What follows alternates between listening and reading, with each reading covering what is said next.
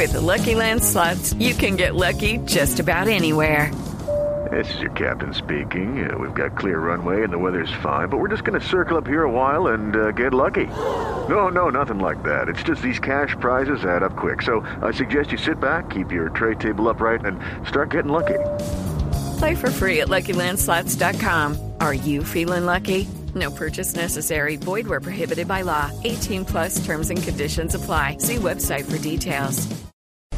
Fue un genio, la verdad. Tenía 88 años, murió esta mañana. Su nombre, su nombre real es muy poco probable que la gente lo vaya a recordar. Pero vamos a recordar siempre a su Mafalda. Lo, la Desde so- bueno- desde la bueno. sopa es a la niñez, lo que el comunismo a la, de- a la democracia. Esa sí es de Mafalda. Esa sí es de Mafalda. Desde Buenos Aires, Mauricio, buenos días. Muy buenos días en este triste, muy triste día, pero que alegra el alma cada vez que lo recordamos a Quino, o tal vez a su creación, a Mafalda. Eh, el perdón no cambia el pasado, pero le da sentido al futuro, decía Quino a través de Mafalda usando su pluma. Una tristeza absoluta. Recordemos que Quino nació en la provincia cuyana, en la pro- provincia argentina de Mendoza, un 17 de julio de 1932, aunque en los registros oficiales fue anotado un 17 de agosto. Desde su nacimiento fue nombrado Quino para distinguirlo de su tío, de su tío Joaquín Tejón. Aún era un apreciado pintor y diseñador gráfico con el que a los tres años de edad descubrió su vocación. Déjame contarle a Colombia, dejarme contarle al mundo, Néstor, que va eh, escuchando radio, que los procesos sociales que sufrió la República Argentina, si me permitís humildemente, Latinoamérica, lo reflejaba Quino a través de Mafalda. Como dato, tal vez anecdótico, pero estamos hablando que hoy estamos finalizando el mes de septiembre del año 2020. Mafalda fue una tira de la prensa argentina que fue para usar el humor político desde el año 1964 al año 1973. O sea, en el 73 fue la última vez que Quino utilizó su pluma para escribir y dar a conocer lo que quería decir Mafalda. Es el año 2020 y seguimos hablando de Mafalda. El sentimiento tal vez encontrado los que tenemos hijos o los que tienen nietos o tal vez los que curiosamente pasan por algún kiosco, de diarios y revistas, es que cuando agarran por primera vez Mafalda en este año 2020, por ejemplo, hoy, al escuchar que falleció eh, Quino eh, y que quiere ver qué es lo que dejó su legado, el escrito de Mafalda, dice que parece que lo escribió hace cinco minutos. Y sin embargo, te reitero, lo que estamos hablando pasó del año 1964 al año 1973. Sí. Como anécdota, Esa es, esa Don nació en Mendoza. ¿Dónde Mauricio. vivía? En el barrio porteño de San Telmo. Para ubicarnos dentro del mapa mundial, déjame contar de Colombia que eh, donde vivía Quino era un edificio, un departamento, como hay muchos, a unas siete cuadras de la Casa Rosada, de la Plaza de Mayo, donde está la Casa de Gobierno de la República Argentina. Hoy, el barrio porteño de San Telmo, transformado en un polo turístico, a pesar de la pandemia ahora vacío todo su alrededor, eh, para los que lo conocimos aquí, ¿no?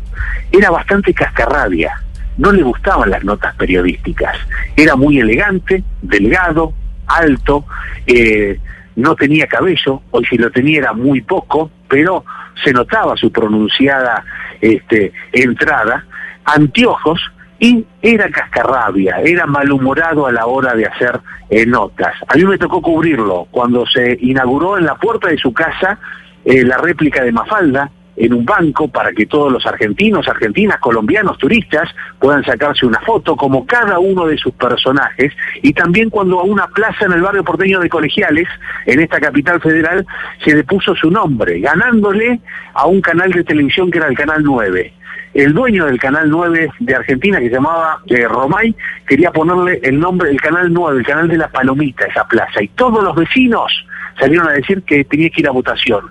Y perdió escandalosamente con el nombre de Mafalda. Ahí también lo tuve la suerte de entrevistarlo. Pero volvamos al barrio porteño de Palermo. La anécdota es que cuando estaba ahí parado, empezaron a aparecer vecinos, todos de mi edad, 40, 50, 60 años, y que decían, yo era libertad, que era el personaje chiquito. Otro que aparecía y decía, yo era Guise. Otro que se cruzó actualmente, que donde hay un bar, ahora que por la pandemia no se puede decía, yo era Manolito. Parece que Quino se inspiraba en cada uno de los vecinos del, radio, del barrio, o por lo menos hay muchas personas que fueron cambiando el nombre y se identificaron con los personajes de Quino. Sí. Mauricio, a propósito de eso, se me había olvidado, la verdad, mencionar en la lista de personajes a Libertad. La chiquitita. Ah. Para la, sí, la, chiquita. ¿Cuál, ¿Cuál es para los, para los argentinos, para ustedes que estaban tan cerca de Quino, fuera de Mafalda, por supuesto, cuál era el personaje de todos, el favorito de Argentina? Eh, no, Mafalda, sin duda. Sin duda Mafalda. Y depende, mirá, eh, en los colegios cuando yo era joven, me acuerdo que estaban los Felipes, que era el chico frustrado, el que se preocupaba cuando no había problemas. O estaba la Susanita, la chica que desde muy joven llevaba de repente la situación de que tenía que encontrar un buen hombre, un príncipe azul para poder casar y ser madre de una veintena de niños. Y también estaban las mafaldas, y también estaban los manolitos. ¿Por qué? Porque Argentina se hizo con muchos eh, eh, inmigrantes que fueron desembarcando en la zona de San Telmo estaba muy cerca eh, el río de la Plata, por donde llegaban los barcos, y eran los hijos de inmigrantes que se sumaban a las familias argentinas y formaban parte de muchas familias argentinas. Felipe, y así continúa. El papá que era su ídolo y tenía un Citroën, un viejo Citroën 13B, preocupado tal vez por cómo llegar a fin de mes, o la mamá, que en ese momento era una ama de casa y cómo cambiaba la situación hoy con las mujeres en el mundo, las mujeres en Colombia, las mujeres argentinas que son empresarias y toda esa historia. Eh, reitero, estamos hablando de los personajes. Los personajes favoritos era Mafalda, Libertad, era el grito de la conciencia, si me permitís una humilde opinión saliendo de la narración periodística. Era el argentino o el latinoamericano que debemos ser lo que tenemos que hacer y muchas veces lo que termina pasando. Insisto, en el 73 se dejó de escribir Mafalda. Hoy, en el año 2020, cuando está terminando el mes de septiembre, eh, parece vos lees Mafalda, parece que lo leíste hoy a la que fue escrito hoy a la mañana. Pues una entrañable nota, Mauricio, gracias. ¿Le parece si terminamos, se acuerda cuál era el grupo favorito de Mafalda, no? Sí, los Beatles, los Beatles, que era el, favorito mundial en ese momento. Bueno, es que Mafalda es generación, era de la Beatlemanía que había en el mundo en esos años 60, ¿no? Claro, pero eh, pero mira, eh, Néstor, eh, yo tengo mi hija menor que se llama Rocío Conti, que tiene 10 años. 10 años. La foto que tenemos en el cuadro con ella es con Mafalda, porque es un símbolo, insisto, argentino, déjame, de Latinoamérica, porque debe haber muchas Mafaldas, mucha libertad, muchos Felipes, muchos Manolitos, eh, muchos Guille, no nos olvidemos de Guille, el hermano de Mafalda, eh, en Colombia seguramente. Eh, esa ley Mafalda, esa lee Mafalda y el que lo lee a través de libros, escrituras, y más, ahí hay un dato periodístico. Mm. Vos sabés que Mafalda es un libro que todos queremos tener en nuestras casas, por lo menos los de mi generación o los que amamos esta lectura. Eh, nunca bajaron de precio.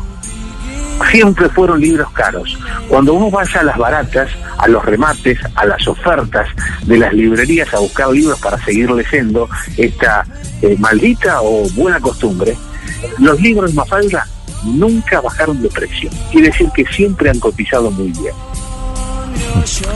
Mauricio, es un gusto saludarlo. Lástima que sea para hablar de la muerte del, del gran Quino. Un abrazo allí en Buenos Aires.